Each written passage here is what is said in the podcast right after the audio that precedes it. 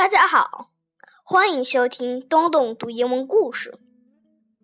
今天我要讲的故事叫《不会汪汪叫的小狗乔治》。乔治是一只可爱的小狗，它会像小猫一样喵喵叫，像鸭子一样嘎嘎叫，像小猪一样哼哼，像奶牛一样哞哞叫。就是不会汪汪叫，这可难坏了乔治的妈妈。乔治后来学会汪汪叫了吗？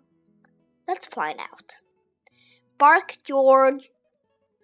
George's mother said, Bark, George. George went, Meow. No, George, said George's mother. Cats go meow. Dogs go arf.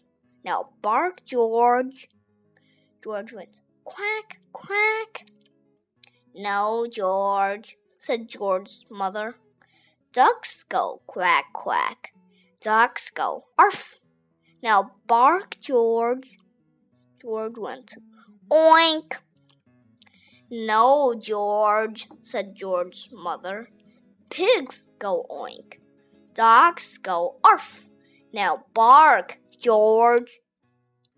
George went moo. George's mother took George to the vet. I'll soon get to the bottom of this, said the vet. Please bark, George. George went meow.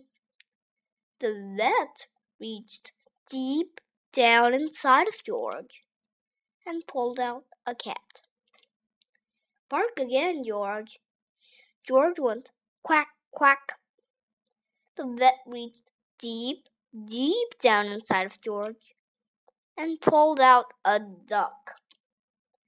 Bark again, George. George went oink.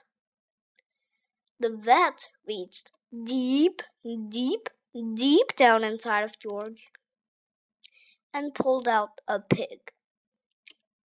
Bark again, George. George went moo. The vet put on his longest latex glove. Then he reached deep, deep, deep, deep, deep down inside of George and pulled out a cow. Bark again, George. George went arf. George's mother was so thrilled that she kissed the vet, and the cat, and the duck, and the pig, and the cow. On the way home, she wanted to show George off to everyone on the street. So she said, Bark, George. And George went, Hello.